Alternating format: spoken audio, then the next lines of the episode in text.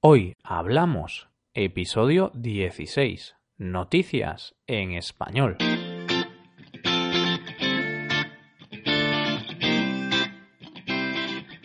Bienvenidos a Hoy Hablamos, el podcast para aprender español cada día. Ya lo sabéis, publicamos nuestro podcast de lunes a viernes.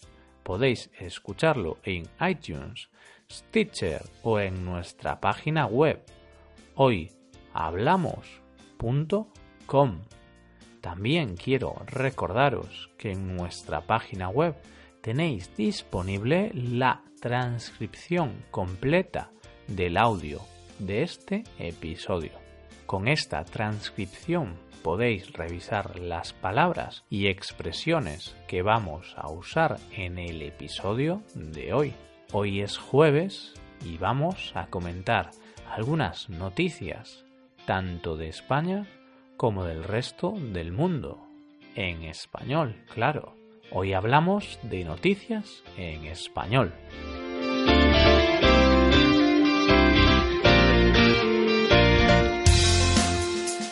En la primera noticia de hoy hablamos de la aparición de un continente hasta ahora desconocido, Zelandia.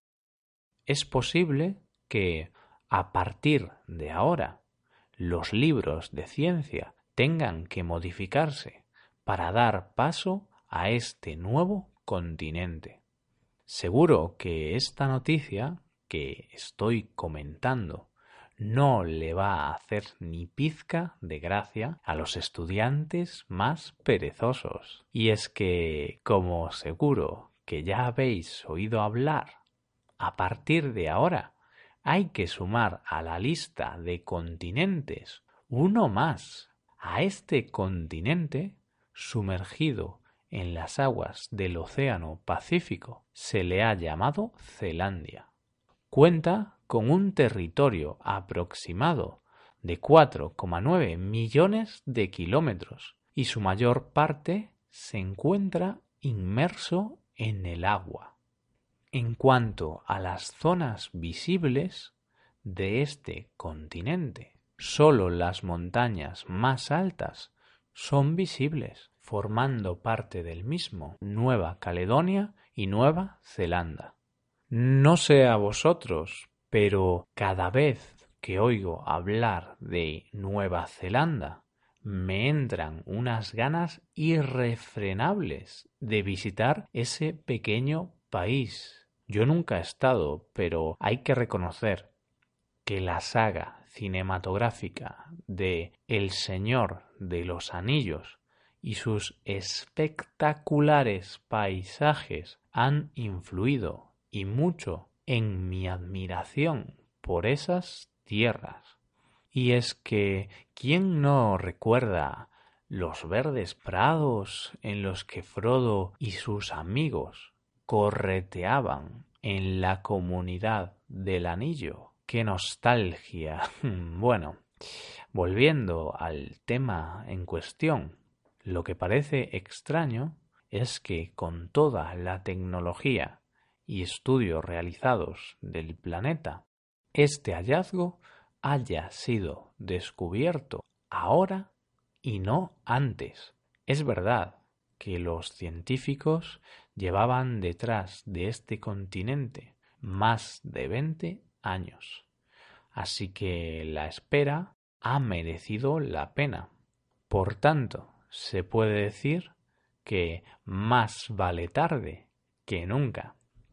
En fin, no hay que asustarse, porque al parecer, y según otros muchos estudios, no hay más continentes perdidos, o al menos no del tamaño de Zelandia. En cualquier caso, seguimos a la espera de lo próximo con lo que nos sorprenderá la comunidad científica. ¿Quién sabe? Quizás es la confirmación de que no estamos solos. Seguimos ahora hablando de un país considerado en 2015 como el mejor país del mundo. Estamos hablando de Noruega, un país de tan solo 5 millones de habitantes, pero que destaca por la calidad de vida de sus habitantes. Es cierto que muchos pueden pensar que vivir en un país tan frío es contrario a tener una buena calidad de vida. Pero a decir verdad, los noruegos disfrutan de unos niveles de seguridad educativos y sanitarios sobresalientes. Pero ahí no se queda todo. Y es que el país vikingo se ha tomado muy en serio lo de renovarse o morir. Y ya piensan en el futuro. Desde enero de este mismo año se están haciendo políticas progresistas. Por ejemplo, se ha propuesto para el año 2025 la eliminación de coches diésel y de gasolina en favor de los coches híbridos o eléctricos. No sabemos si lo conseguirán, pero esa ambición es digna de admirar. Otra cuestión que han decidido los noruegos ha sido el separar a la Iglesia del Estado. Eso sí, la mayor parte de sus habitantes son religiosos, por lo que en este aspecto no van a cambiar muchas cosas. Una muestra más de que los noruegos quieren estar en cabeza es que son el primer país del mundo en apagar la radio FM, la llamada frecuencia modulada para retransmitir de forma totalmente digital. La tecnología, además de ser el presente, es el futuro. Y eso es algo que todo el mundo sabe. No se puede negar la evidencia. Muchas son las veces en las que me pregunto qué será de nosotros en unos años. La verdad es que creo que la tecnología superará todas nuestras expectativas. Ya veremos, ya veremos. Otra cosa no, pero al final será verdad eso de que los noruegos sacan al resto de países varios años de ventaja.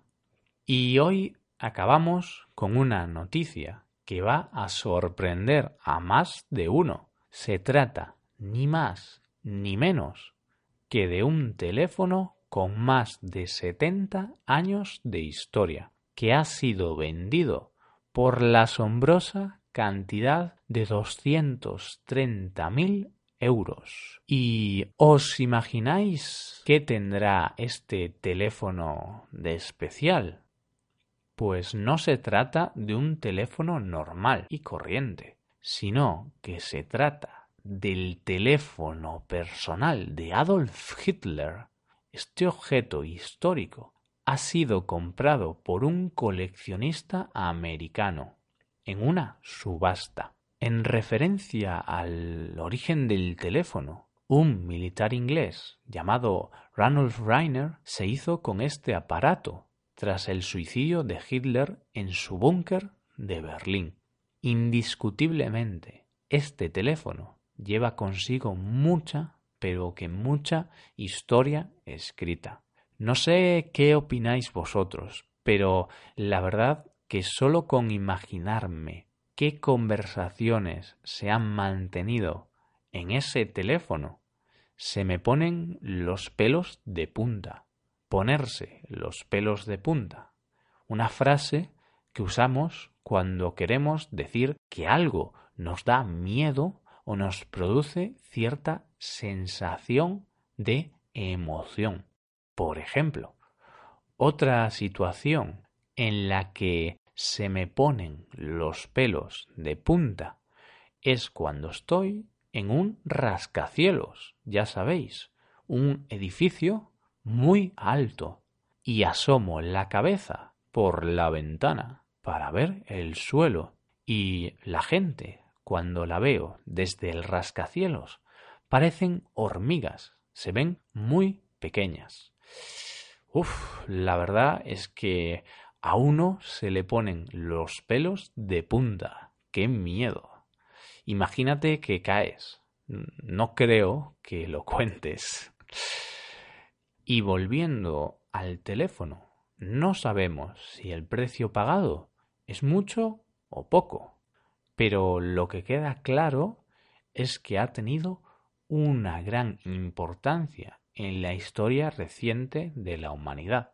De ahí que se haya denominado a este aparato como el artefacto móvil de la destrucción.